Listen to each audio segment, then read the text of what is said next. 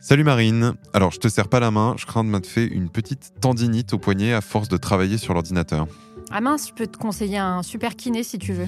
Non, non, t'inquiète, c'est bon. J'ai pris rendez-vous en ligne avec un professionnel bien noté et j'y vais juste après notre euh, enregistrement. Là. Mais ça t'embête pas de transmettre des infos confidentielles via une plateforme? Tu sais où elles vont, tes données de santé? Non, c'est vrai, mais c'est exactement ce qu'on va voir aujourd'hui.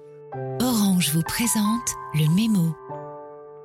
Bonjour à toutes et à tous et bienvenue dans ce nouvel épisode du Mémo, le podcast qui décrypte pour vous l'actualité de la société numérique à travers les médias.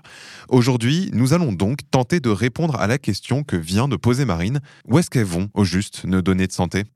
Et oui, car malheureusement, il est un peu naïf de croire que les données qui transitent sur Internet restent cantonnées au système qui les traite, qu'il s'agisse d'un site de prise de rendez-vous en ligne ou de la base de données d'un hôpital.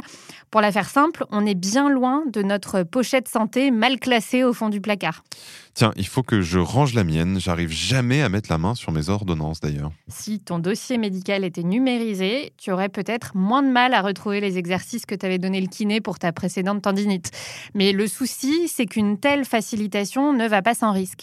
The Verge, site américain spécialisé dans les nouvelles technologies, nous apprend qu'aux États-Unis, les données de 40 millions de patients ont été compromises en 2021, un chiffre en perpétuelle augmentation. Mais quel est l'intérêt de hacker des données pareilles? Euh, C'est pas comme si c'était des numéros de carte bleue, par exemple. Bah, détrompe-toi, ces données intéressent beaucoup les hackers car elles se revendent très bien sur le marché noir. Comme on ne modifie pas son numéro de sécurité sociale comme on changerait un mot de passe, il peut être utilisé pour faire de l'usurpation d'identité ou pour acheter des médicaments. Donc 40 millions de dossiers, ça fait quand même pas mal de médicaments. Il y a donc eu tant d'attaques que ça?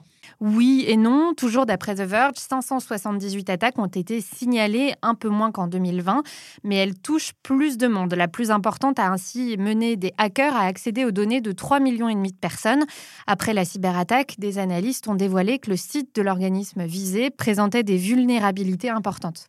Ouais, je vois. Mais donc, il suffirait de mieux sécuriser les sites. Plus simple à dire qu'à faire, et surtout, les hackers ne sont pas les seuls à vouloir partager nos données de santé. Les entreprises elles-mêmes les transfèrent à d'autres en toute légalité, comme c'était le cas en 2019 pour le partenariat entre Google et Ascension, le deuxième plus grand groupe de santé états-unien. Mais attends, les patients étaient au courant, j'imagine? Wired, qui écrivait sur l'accord en 2019, précise que la loi fédérale autorise les hôpitaux et autres prestataires de soins de santé à partager les informations avec leurs partenaires commerciaux sans demander l'avis des patients.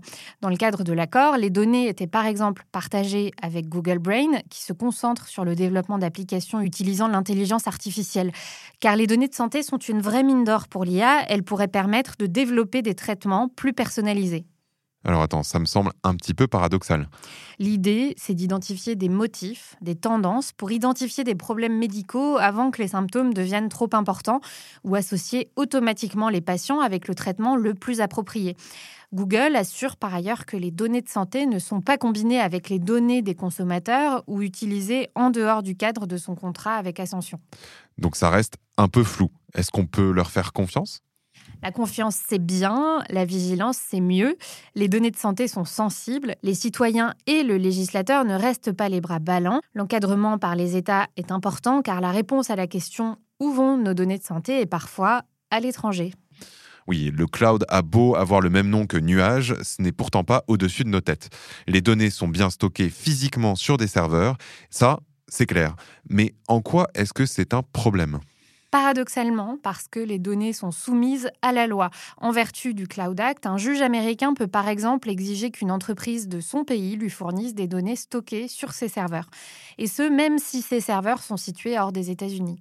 La tribune rapporte que c'est une des raisons qui a poussé le gouvernement français à retirer sa demande d'autorisation auprès de la CNIL pour le projet Health Data Hub en début d'année. Il visait à centraliser les données de santé des Français sur des serveurs Microsoft. Alors j'en avais pas du tout entendu parler. Mais en même temps, ces sujets sont assez techniques et le grand public ne doit pas trop s'en emparer. Bah détrompe-toi, au Royaume-Uni, c'est une mobilisation directe des médecins et des patients qui a marqué un coup d'arrêt pour un grand programme qui visait à centraliser toutes les données du NHS, la sécurité sociale anglaise. Il était prévu que les médecins généralistes transmettent les données de tous les Anglais dans un système qui les rendrait accessibles à des chercheurs et des sociétés pour la recherche en santé et la planification des besoins.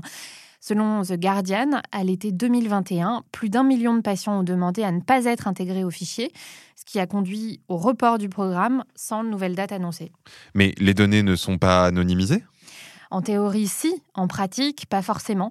Parce qu'une foule de petites informations dans un dossier anonymisé peuvent permettre de reconstituer l'identité d'un patient.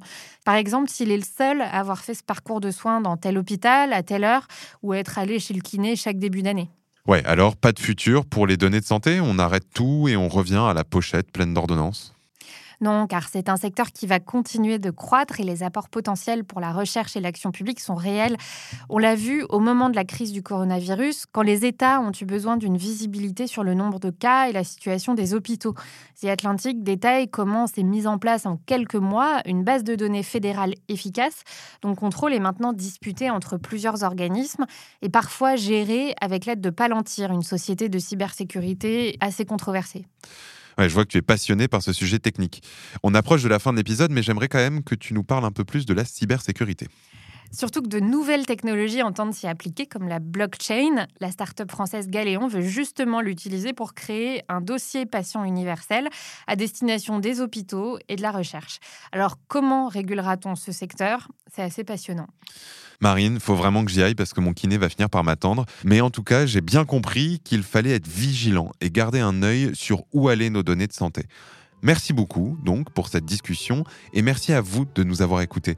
Si vous voulez aller plus loin, les sources qui ont servi à l'écriture de cet épisode sont dans sa description et si vous l'avez apprécié, n'hésitez pas à noter le mémo du numérique sur votre plateforme d'écoute et à partager les épisodes sur vos réseaux.